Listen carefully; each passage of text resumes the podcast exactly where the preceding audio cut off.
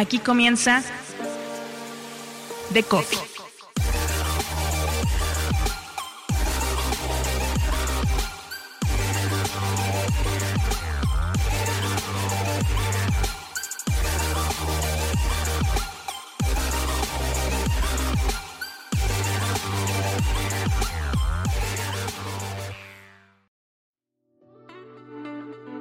La Creator Economy se mueve en Latinoamérica. Lo hace con creadores que a través de su obra cambian su vida, pero también con startups que buscan resolver los puntos de dolor que entorpecen la conversión de los creadores en auténticos emprendedores.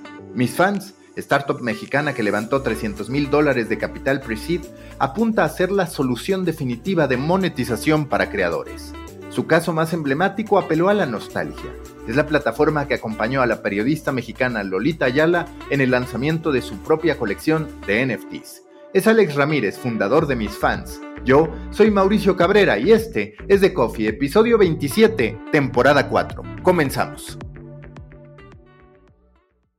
Seguimos con conversaciones con emprendedores en torno a la Creator Economy en Latinoamérica. Empezamos con Fabic, también hablamos con famosos.com y ahora también mis fans. En este caso, Alex Ramírez, quien es fundador y por otro lado, CEO de Mis Fans, una especie de caja de herramientas, una plataforma que ofrece cualquier cantidad de servicios para creadores de contenido. Alex, muchas gracias por estar en The Coffee. Platícale a la gente de qué va Mis Fans y en qué etapa está. No, muchas gracias, Mau, por, por la invitación y súper feliz de, estar aquí y platicar contigo. Y pues bueno, para, para responder a la pregunta, como bien decías, en mis fans somos una caja de herramientas, somos un all-in-one que propone crear, darle al, al, creador diferentes herramientas para que pueda monetizar su comunidad. Estas herramientas son totalmente personalizables, el creador tiene total control sobre ellas de cuándo los quiere prender, cuándo los quiere apagar y creemos que es parte del futuro de cómo los creadores deben de monetizar en Latinoamérica y en el mundo, ¿no? De tener el,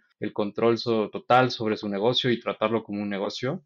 Entonces realmente nuestra misión es poder facilitar esa creación de negocio al creador en cuestión de, minutos. ¿Cuál es la diferenciación que tú le das tanto a los creadores como a los inversionistas, como a la audiencia en general entre comunidad y el número de seguidores que pueda tener un creador en redes sociales, porque evidentemente cuando hablas de All in One para la comunidad, pues estás hablando de un tipo de público ya con cierto nivel de fidelización, de lealtad para el creador, mientras que allá afuera está todo este ruido, pero que es cierto que es un ruido, es un número a veces de vanidad que el creador de contenido cree o asume que es su verdadera comunidad y cuando llegas al elemento negocio, pues no necesariamente es así.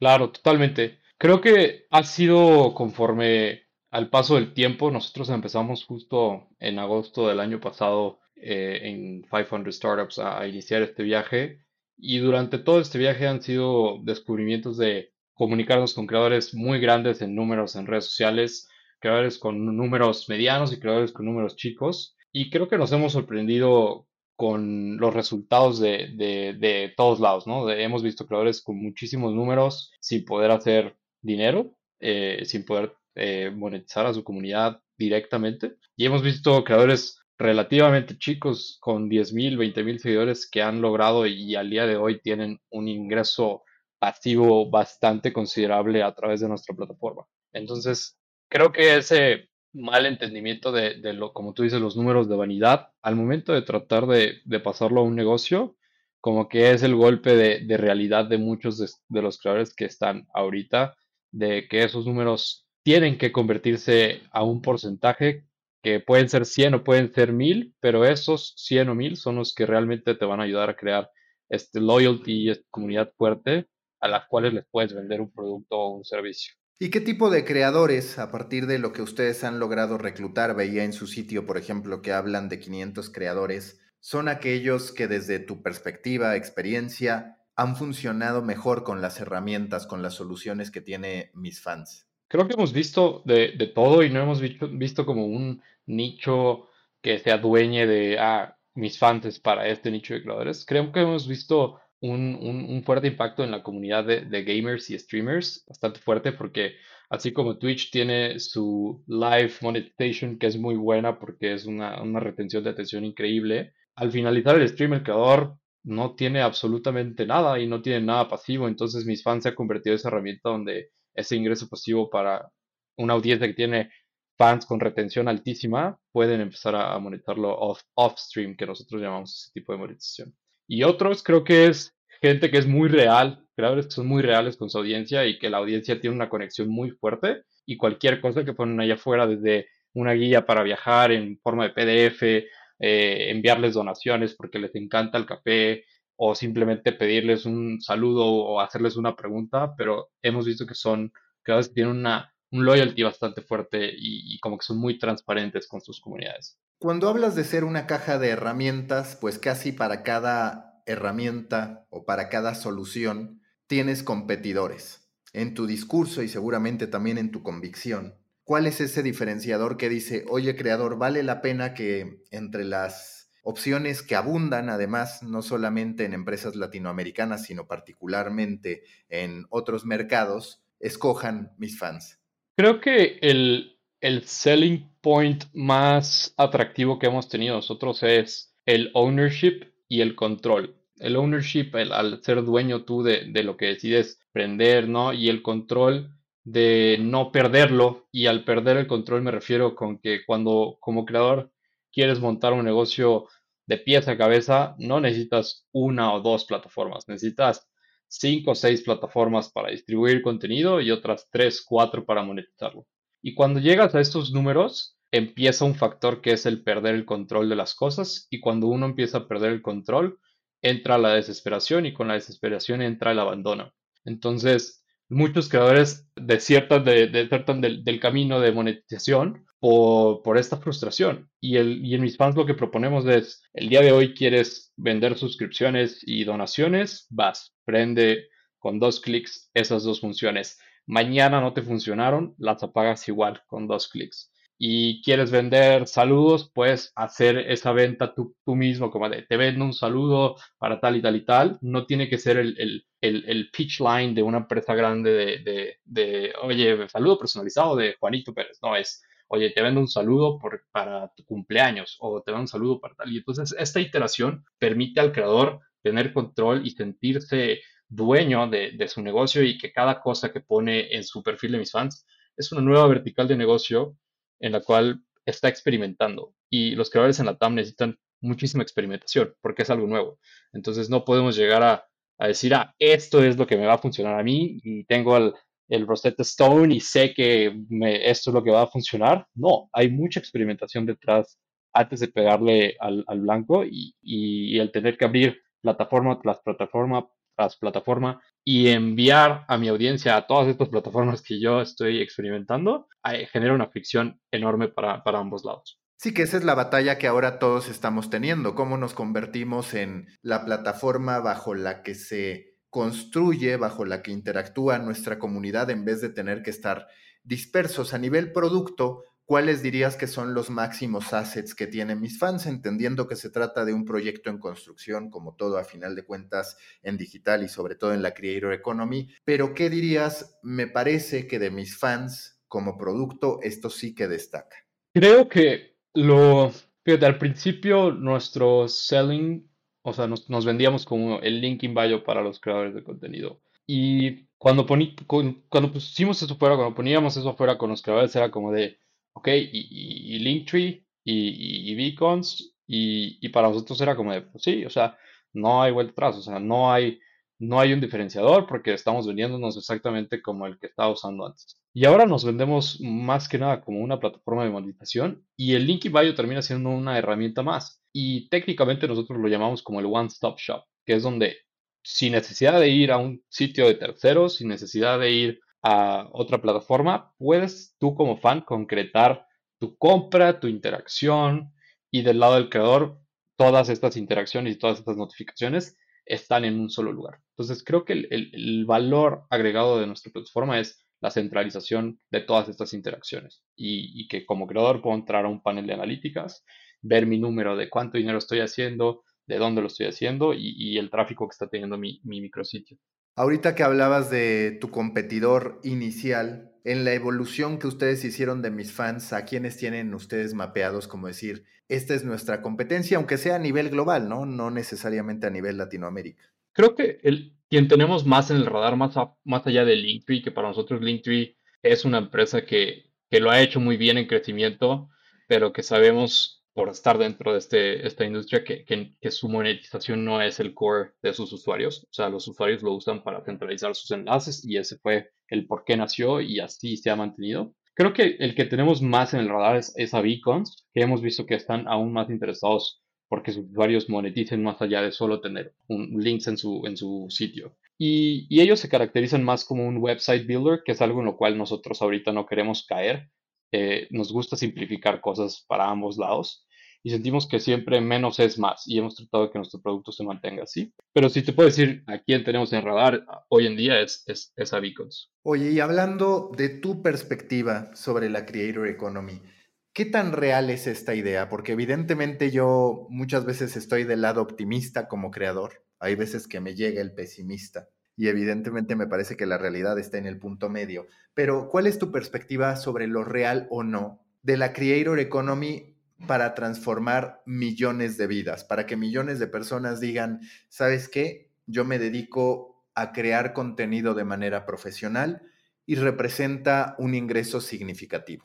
Yo lo veo totalmente viable en el sentido de que creo que es algo que va a suceder. Creo que falta mucho tiempo y no es cuestión de, falta de herramientas, falta de personas que lo quieran hacer. Creo que es mucho la falta de esta educación de ambos lados. Y te lo cuento en más en el lado de la TAM y, y, específicamente en México. En México y en Latinoamérica estamos muy acostumbrados a que el entretenimiento tiene que ser gratuito y que la persona a la cual yo estoy observando en TikTok tiene que hacer TikToks para entretenerme y, esa es su, casi, casi su responsabilidad. Y no tengo yo ninguna necesidad de, por qué darle un, darle mi dinero o, o, comprarle algo, ¿no? Y esa mentalidad la hemos visto cambiar en Estados Unidos, donde la gente quiere ser parte de la comunidad y se quiere sentir aún más adentro, ¿no? Entonces, casi casi que los paywalls se convierten como candados para desbloquear para sentirme más cerca del creador. Y en, y en Latinoamérica estamos acostumbrados a querer estar cerca, pero no, no, no pagar nada de por medio, porque suponemos que, el, del que la persona que se está entreteniendo, esa es su responsabilidad. Entonces creo que, que el, el, el, long tail de los creators, cuando están empezando, muchos de los que hacen out de la carrera de creadores es porque no llegan al, al punto de inflexión en, en el cual gustan a esas 10, 15, 20 personas que son las que les empiezan a pagar, sino que antes ya dicen como de, aquí ya morí y, este es, un reto, pero yo 100% veo que es un lado de educación del lado del creador de es posible, pero hay que hacer hustle, o sea, no llega de la noche a la mañana, y del lado del fan, que, que el entretenimiento y el apoyo al creador no es conveniencia, sino es, ya es parte del entretenimiento, así como pagas tu Netflix, así como pagas todo lo que tienes alrededor, deberías de poder eh, tener este mismo sentimiento para sentir la proximidad con el creador. Y cuando esas cosas empaten, creo que la industria va a cambiar mucho y, aceleradamente en, en, Latinoamérica. Eso te quería preguntar, ¿tú qué percibes sobre los creadores? Es cierto que hay creadores cada vez más profesionalizados, con más información, con más entendimiento de su comunidad, pero al momento de tú acercarles estas soluciones, estas herramientas, qué tanto conocimiento percibes en ellos o qué tanto tienes que invertir en marketing slash alfabetización para que haya una conciencia, primero sobre la no dependencia a las redes sociales o sobre reducir esa dependencia y segundo sobre atreverse a gestionar su propia comunidad, que así como a la larga tiene muchísimos beneficios, pues es cierto que en algún punto puede haber creadores que digan, esta parte me va a desgastar todavía más que el desgaste natural que de por sí me representa estar en YouTube, estar en TikTok, estar en Snapchat, estar donde sea. Ha sido, ha sido difícil porque, digo, lo comento con nuestros inversionistas, con el equipo, con todo el mundo de, estamos haciendo la labor yo creo, más difícil que justo es traer algo nuevo y sonar como los locos de la historia o del momento y que todo el mundo te voltee a ver y te diga,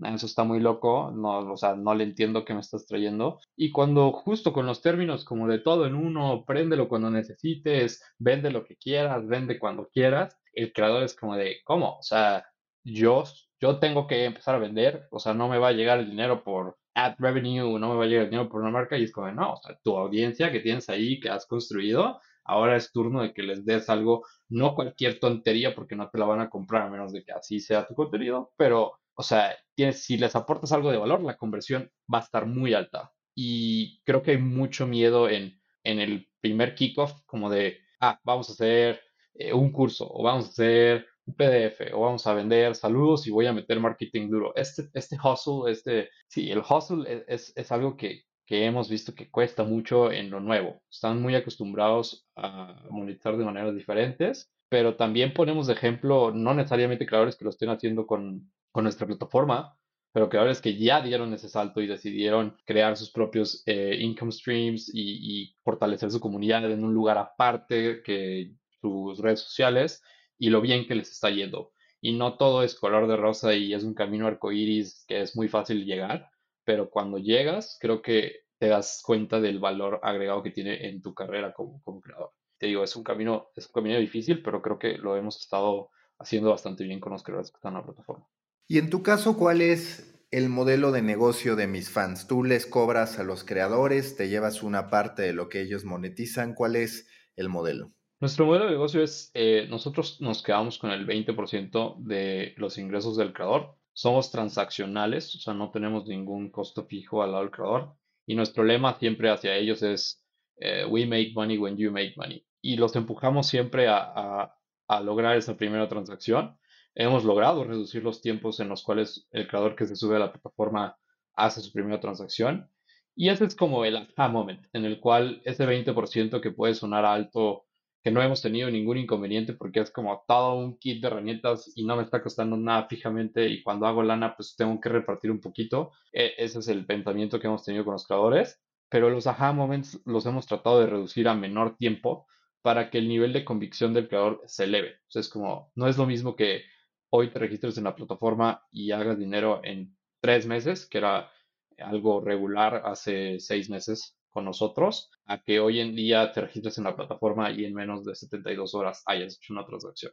Y eso viene del lado de crear dinámicas de, nuestro equipo de marketing con los creadores de, oye, estaría bueno que hicieras esto y echarle también la mano de, estos first steps o baby steps y, que, que se logre. ¿Qué tanto te termina mermando, preocupando el que las propias plataformas, prácticamente cada una, esté sacando sus alternativas de propina, sus alternativas de NFTs, sus alternativas de suscripción. Entiendo lo que tú dices de nosotros queremos ser un punto único de destino, pero es cierto que por otro lado estás más cerca a que tu audiencia de YouTube haga algo en YouTube o haga algo en Twitch, si estás en Twitch, a tener que ir a un lugar tercero. ¿Cómo tú te aproximas a este tipo de desafío que representa el que hoy todos hablemos de, bueno, vamos a buscar la monetización de los creadores, básicamente para las plataformas tecnológicas, porque les queda claro que o generan ingresos para los creadores o los creadores se van a ir a otros lugares? Correcto. Creo que ha sido interesante los retos que nos hemos enfrentado. O sea, nos enfrentamos con suscripciones en Instagram, con eh, donaciones en Instagram, con que Facebook sube su, sus X times, o sea, les paga a los creadores X times more si empiezan a monetizar en Facebook Live. Y digo, son, son budgets con los cuales no podemos competir, pero justo como lo dices, creo que las relaciones entre los creadores y, la, y las plataformas sociales hoy en día están muy débiles. Y esa, esa debilidad entre lo que antes existía de un creador adorando a Instagram o adorando a un YouTube o adorando a un Twitch, hoy en día son más débiles porque hasta hace poco las plataformas les importaba todo menos el, el creador, ¿no? Entonces, para mí es darles la visibilidad al, al, al creador de que nosotros somos Creator First Company y que siempre va a estar primero él que cualquier otra cosa, profit, data, todo. Y nos aprovechamos de que estamos construyendo en una región y en un país muy específico y podemos construir soluciones para ellos muy específicas. Entonces, desde pagos hasta que, o sea, de que el fan le pueda pagar en un OXO a su creador favorito, hasta transferencia bancaria, o mil cosas, ¿no? Entonces los pagos son más rápidos, nosotros pagamos hasta seis veces más rápido que cualquier otra plataforma como YouTube, Twitch, Patreon, y eso al creador le llama la atención y volvemos al punto de redirigir y ser dueño de tu audiencia. Entonces tenemos muchos creadores que tienen habilitado desde más dinero en YouTube por poner ciertas cosas, hasta los links en link in bio de Instagram que sacó, eh, las donaciones en los lives, etcétera, y, hemos visto que siguen usando nuestras herramientas a pesar de. Esta parte de el escaso nivel de bancarización en Latinoamérica, en México en lo particular, con muchas dificultades al respecto. En tus estadísticas, a partir de tu experiencia, ¿por dónde se está generando esa transacción por parte de la comunidad? Es decir, el pago, la aportación, ¿la hacen mayoritariamente por algún tipo de plataforma digital? ¿Lo hacen con tarjeta bancaria o bien terminan yendo al OXO, como dices, que es algo que es conocido a final de cuentas, como en México estamos atrasados. Sí, creo que, creo que es interesante. O sea, para nosotros el tema de sacar OXO fue conveniencia por nuestra pasarela de pagos que podíamos activarla en un clic y ofrecerla, entonces fue why not y también conociendo el mercado. Pero para nosotros ha sido interesante el, el que el 89% de las transacciones son directas con tarjeta, el 5% son con wallets digitales, el resto, o sea, 1 o 2% es con, con efectivo. Y para nosotros ver esos números es de focus, eh, o sea, el focus estaba mal en un inicio porque pensábamos, wow,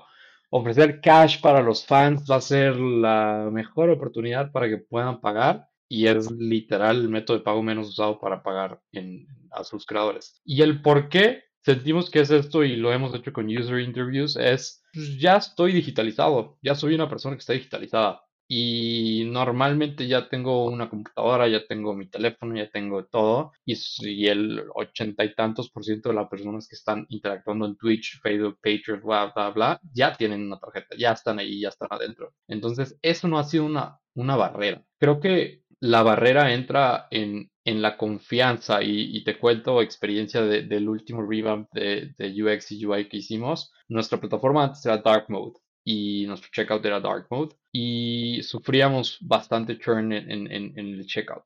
Cuando nos pusimos a investigar y hacer research y todo, nos dimos cuenta que el por qué mucha gente no convertía, había otras razones de no, ya no me convencí, etcétera, pero la mayor era porque no les daba confianza el checkout negro. Y cuando nos detectamos eso, empezamos a hacer A-B testing, checkout negro, checkout blanco, y el blanco era succeed, succeed, succeed, succeed, y hicimos todo el cambio a la blanca y las métricas se fueron muy, o sea, crecimos exorbitantemente los últimos tres meses en transacciones, ¿no? Entonces creo que es el fear factor de que sigue existiendo como existía hace cinco años con el e-commerce de, uy, no sé si poner mi tarjeta aquí porque no es un mercado pago, no es un mercado libre y ese factor miedo afecta bastante más allá de la bancarización.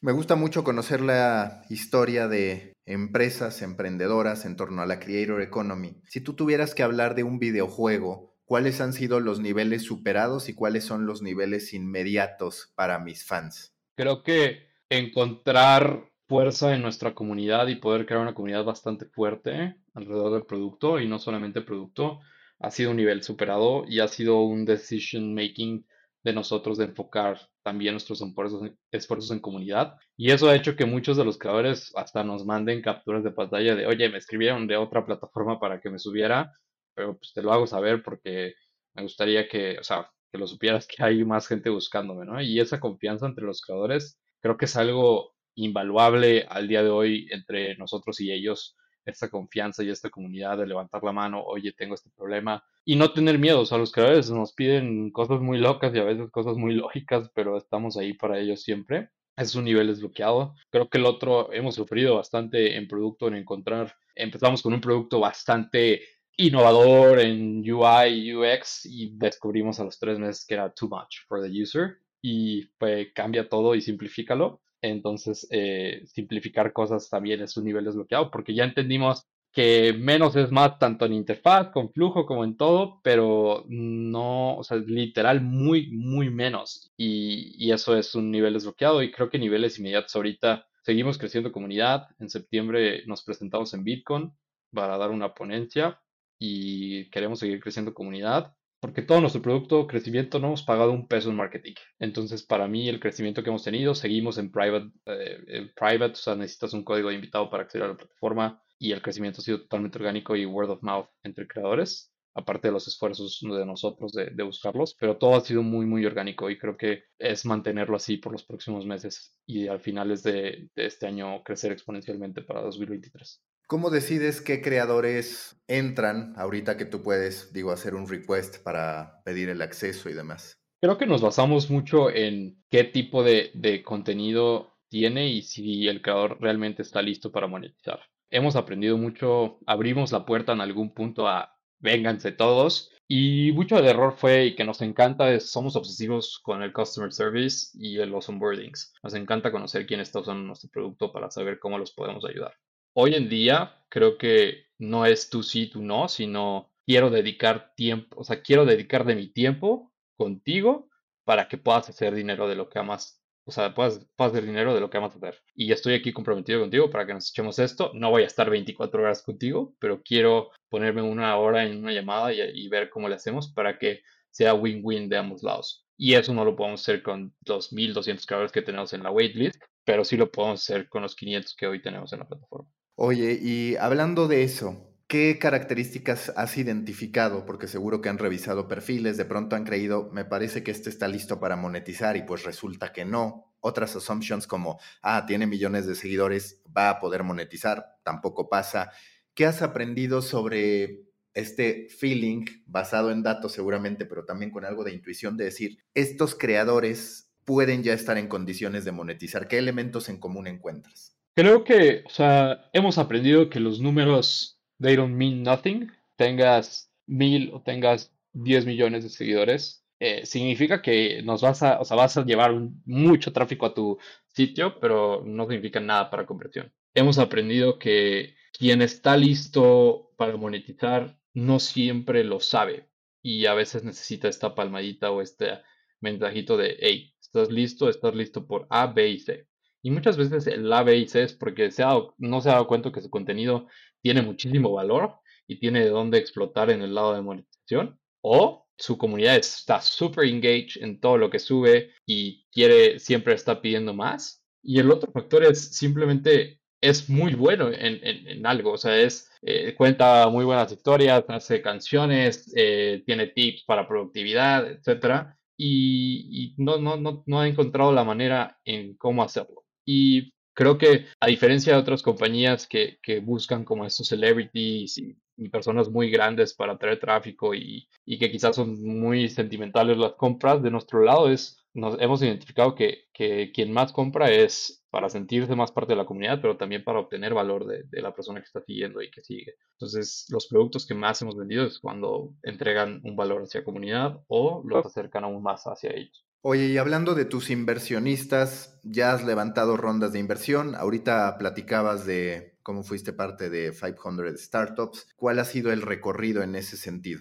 Pues sí, cerramos nuestra ronda pre-seed de 300 mil dólares. Ha sido un camino interesante también porque cuando nosotros empezamos a hacer fundraising en noviembre del año pasado, era otra etapa a la que obviamente es hoy en día, pero creo que también había mucho más hype e interés en ver qué pasaba con el Creator Economy en la TAM, más que nada. Entonces creo que estuvimos en el right moment para levantar esta ronda. Creo que hemos tenido muchísimo apoyo de nuestros inversionistas en, en todos sentidos, en producto, en crecimiento, en partnerships, en todos lados. Pero siguen estando estos retos, ¿no? O sea, los usamos mucho de guidance y como angelito bueno y diablito en los hombros, pero creo que mucho de lo que hemos podido lograr y maybe algunos de los errores han sido por, por correr riesgos que nos hemos atrevido a tomar y nos han adelantado el camino. Y muchos de los competidores que hemos visto nacer en los últimos cuatro meses, cinco meses, pues tienen un camino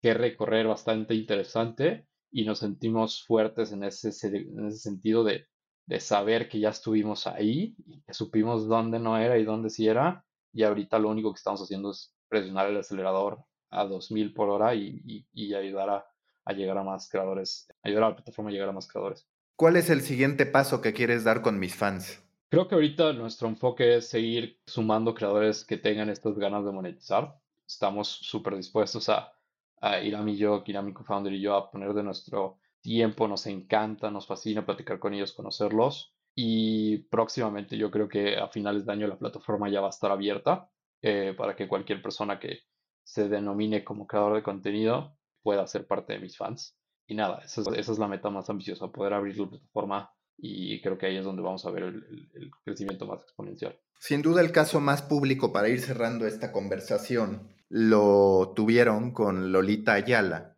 que todavía tiene ahí presente en su Twitter su propio perfil de mis fans y demás. ¿Qué te dejó esa experiencia? ¿Cuáles fueron los resultados? ¿Qué cambiarías quizás en retrospectiva? Creo que fue un movimiento fuera de lo normal, siento yo, porque llevamos una muy buena relación con Lolita. El tema de sacar la colección de NFTs fue algo que quisimos probar porque estábamos metiendo nuestras manos en, los NFTs en Solana y quisimos ver cómo respondía. La colección hizo sold out, fueron 888 Lolitas.